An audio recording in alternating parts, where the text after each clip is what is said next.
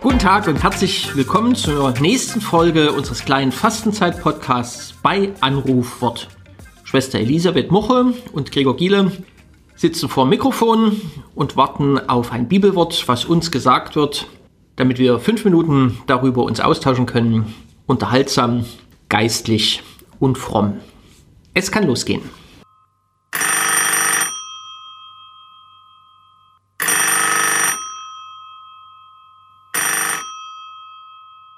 Hallo, hier ist Rita. Der heutige Einsender schreibt, Danke für den Podcast und beste Grüße.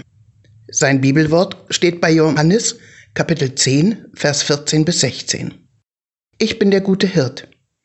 Ich kenne die meinen und die meinen kennen mich, wie mich der Vater kennt und ich den Vater kenne.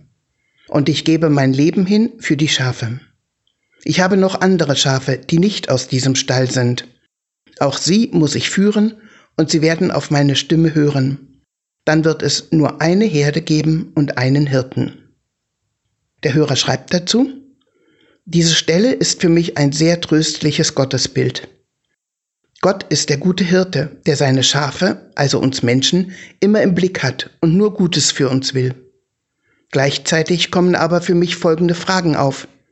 Warum werden einige Schafe aufgrund ihrer Weihe und des Amtes als Hirten bezeichnet beziehungsweise sehen sich selber so, obwohl sie ja nach diesem Bild auch nur Schafe sind.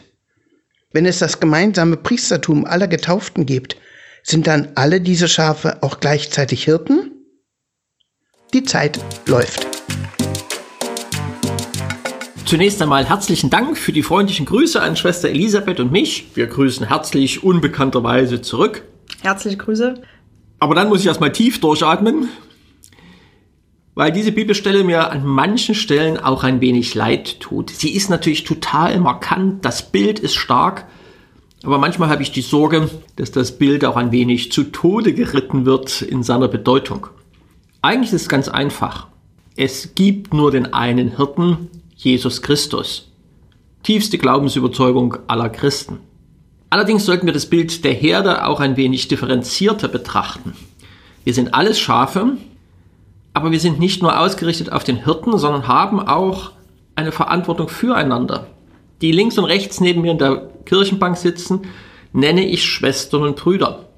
Das freut mich über die Gemeinschaft, aber wie bei meinen leiblichen Geschwistern habe ich natürlich auch eine Verantwortung. Zu schauen, wie geht's ihr oder ihm neben mir eigentlich? Braucht er oder sie vielleicht ein gutes Wort? Meine Hirtensorge, meine Fürsorge, mich nur zu freuen über die Gemeinschaft wäre zu wenig. Die Schafe haben auch eine Verantwortung füreinander, quasi hirtenähnlich füreinander zu sorgen. Eigentlich gibt es nur eine Herde, eigentlich gibt es nur einen Hirten. Eigentlich steht bei mir zurzeit so ein bisschen auf der, auf der roten Liste. Verweist auf irgendeine Wirklichkeit hinter unserer Wirklichkeit eigentlich sitzt du doch nicht in der Kirchenbank in der Messe als Hirte. Wenn ich den Gottesdienst halte, nicht. Ähm, dann, wie alle anderen, die einen Dienst in, im Gottesdienst haben, geht man in den Altarraum, befindet man sich im Altarraum. Außerdem handelt der Priester nach katholischer Theologie ja nicht selten in persona Christi, also stellvertretend für diesen Christus, ihn auch darstellend und symbolisierend.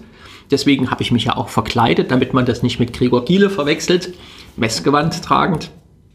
Außerdem sollte man mal schauen, der Hirte ist derjenige, dem es in diesem Bildwort schlecht geht. Unter freiem Himmel, ohne Rückkehr am Abend, mit der Herde umherziehend. Den Schafen geht es demgegenüber gut.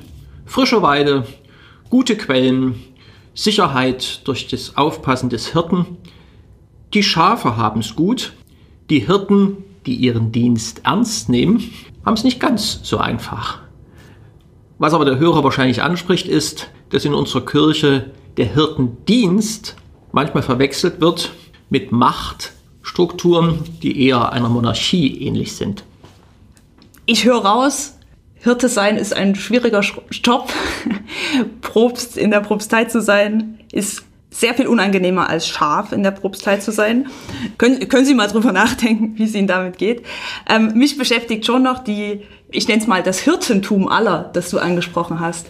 Der Hörer spricht eben, kennen wir auch, wir sind alle berufen zu, zu Priestern, Priesterinnen, Königen, Königinnen, Propheten, Prophetinnen, ähm, Hirten, Hirtinnen.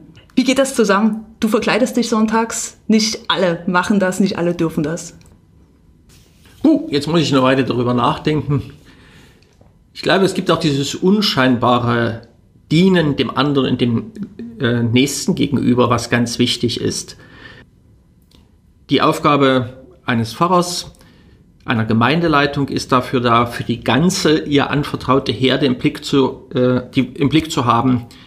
In der Kirchenbank als Glaubender einer Gemeinde ist mir der konkrete Nachbar, die konkrete Nachbarin eher einzeln anvertraut. Das sind verschiedene Dienste, die es dazu dafür gibt. Einmal im Blick auf den Einzelnen, einmal auf den Blick ins Ganze. Und dann möchte ich doch korrigieren. Also erstens ist es gar nicht schlecht, Pfarrer in der Propstei zu sein. Richtigstellung Nummer eins. Und wenn man einmal Gelegenheit hat, Mäuschen zu sein bei einem Pfarrertreffen, dann fühlen die sich weniger als Schafe, aber auch nicht als Hirte, sondern in einer Funktion, die beim Bildwort Jesu leider nicht benutzt wird. Des Öfteren fühlen sie sich wie die Hütehunde, die unentwegt um die Herde herumrennen mit heraushängender Zunge und auch einen wichtigen Dienst leisten, um alle in ihrer Vielfalt und Buntheit, die manchmal auseinanderdriftet, doch zusammenzuhalten in der einen Gemeinde. Der Probst als Schäferhund, auch ein Bild zum Meditieren. Jetzt die Hausaufgabe für heute. Es geht um Dienst. Diese Stelle, auch aus kirchenpolitischer Sicht, beschäftigt uns und trotzdem können wir vielleicht für heute versuchen, einfach diesen Dienst darin zu erkennen. Und jeder, jeder von uns kann sich fragen, was kann mein Dienst sein, mein Hirtendienst sein in der Gemeinde und auch darüber hinaus, denn es gibt auch Schafe, die nicht aus diesem Stall sind. Viel Spaß dabei.